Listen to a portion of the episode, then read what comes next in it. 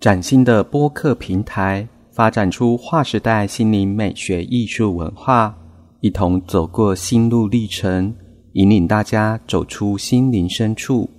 欢迎收听以利爱公维。嗨，各位听众，大家好，我是主持人以利。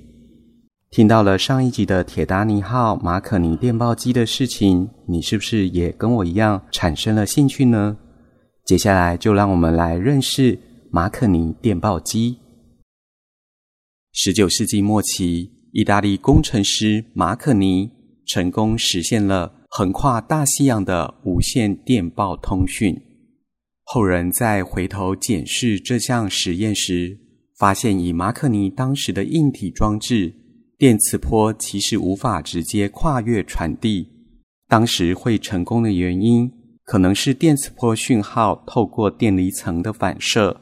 才使远在大西洋另一端的人们能接收到，但这样的反射却也间接的展现电磁波在长距离无线通讯系统上的应用潜力。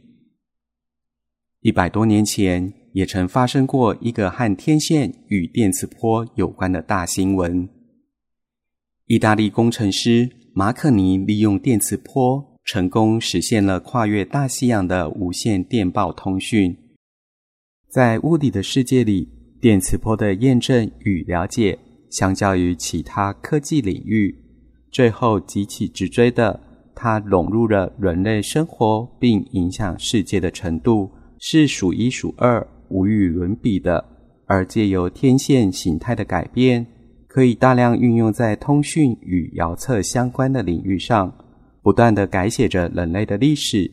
未来电磁波与天线的发展，除了更广泛的运用在其他科学领域外，也会以更多元的方式深入人群，以至于我们几乎可以感受到一个全然无限的世界。